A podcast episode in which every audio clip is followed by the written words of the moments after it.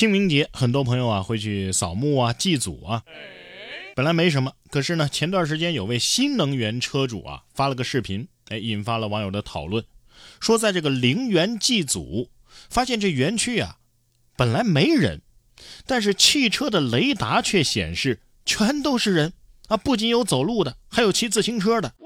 三月二十九号啊，客服回应了，说汽车雷达的技术啊。基础呢是激光雷达和视觉摄像头融合感知，而受限于当前市场上传感器的识别能力的局限性，在一些场景下可能会出现显示异常。后续呢会通过优化 OTA 算法啊加强识别能力。你说有没有一种可能，这车识别到的它它它是对的？哎，这个车直接开过去，如果撞到这个叫什么灵体？要负责吗？或者说你按一下喇叭，看看他们会不会回头骂你？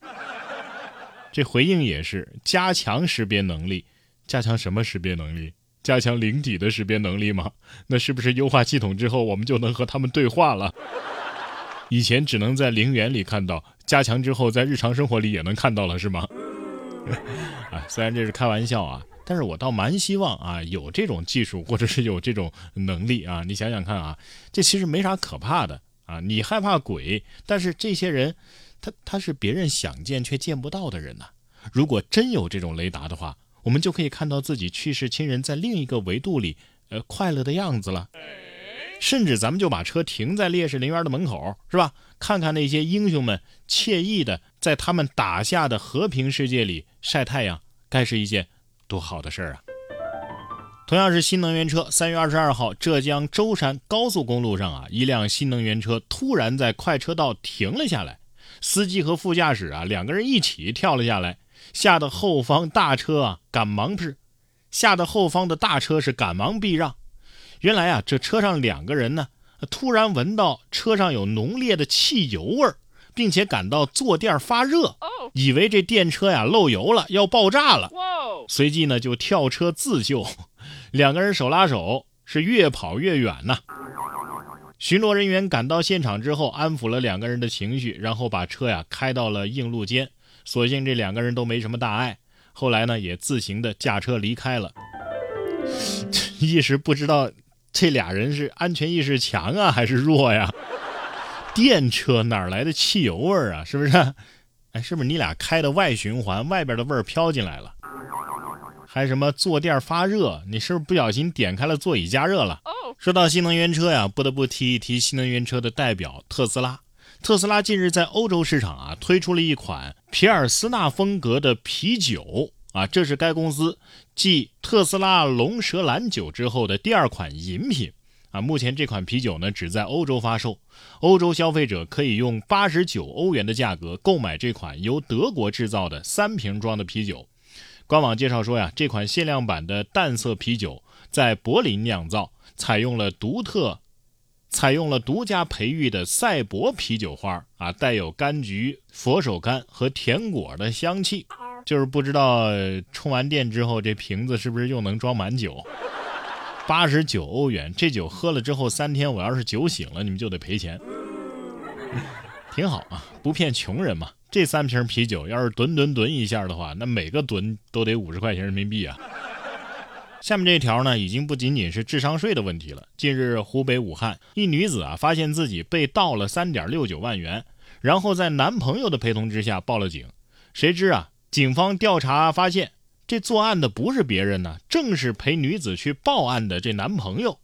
原来两个人呢，为了表示信任，曾经互相的交换过账户密码。后来男子啊手头拮据，但是又爱面子，就趁女朋友不备啊，累计转走了三点六九万元，大部分呢都用于女朋友的开销了。目前男子已经被依法刑拘。取之于他，用之于他，羊毛出在羊身上，原汤化原食儿，是不是？哎，你说这个性质是不是相当于我爸拿我的压岁钱给我买吃的？男朋友心想。是我女朋友自己花了自己的钱，为什么我坐牢了呢？有些事情啊，确实一时不是那么容易想得通啊。就比如说，一家三口不能住一间房。这是近日有网友发帖啊，说他和爸爸妈妈去北京玩，通过网络预定了东城区某酒店的标准间。然而到酒店办理入住的时候，酒店的前台说呀，一家三口不能同住在一个标间里，还表示这是行业普遍的规定。这名网友啊，就有些纳闷了。我们出去玩了这么多天，包括在别的地方玩，也没说这个不让一家三口住一间房的呀。他还提出了一个疑问：那么我们一家三口到底该怎么订酒店呢？对呀。不过这个问题倒是好回答啊，你们再开一个房，你们一家子爱怎么住怎么住。或者说有没有听说过一种房叫做家庭套房？这个故事告诉我们，全世界的家庭到了孩子成年，那就得分家。但是孩子没成年啊，呃，学习是第一位的，很多家长也会为此操碎了心。三月二十八号，江苏的南京就有一位妈妈在大学旁边啊开了个小吃店，儿子遇到不会做的作业，都会请教来这儿吃饭的大学生。有网友就说了：“你妈妈这不是开了个小吃店啊，是给儿子开了个培训班呐。” 哎，如果大学生解不出来这些题咋办呢？反正我要是去吃的话，肯定是成为一个误人子弟的顾客。不过这事儿吧，谁不会谁尴尬。随着孩子不断的升学，今后只有大学里真正的强者才配来这儿吃饭。古有孟母三迁，今有开小吃店。哎，老板会不会给讲明白题的大学生优惠呀？这有些题啊，别说大学生了，就是大学教授也不怎么讲得明白了。说美国的佛罗里达州啊，有个塔拉哈西古典学校。啊，因为在课堂上向学生展示了米开朗基罗的大卫雕像，被家长投诉涉及色情范畴，导致讲解该课的校长霍普卡拉斯基拉啊被迫辞职了。此事呢也引发了意大利艺术专家的震惊。呃，这个佛罗伦萨市长纳尔代拉呀就邀请了这位前校长到访意大利。这个纳尔代拉宣布，该市政府将表彰卡拉斯基拉，还将亲自。带着这卡拉斯基拉呀，一同欣赏保存在佛罗伦萨学院美术馆的大卫雕像。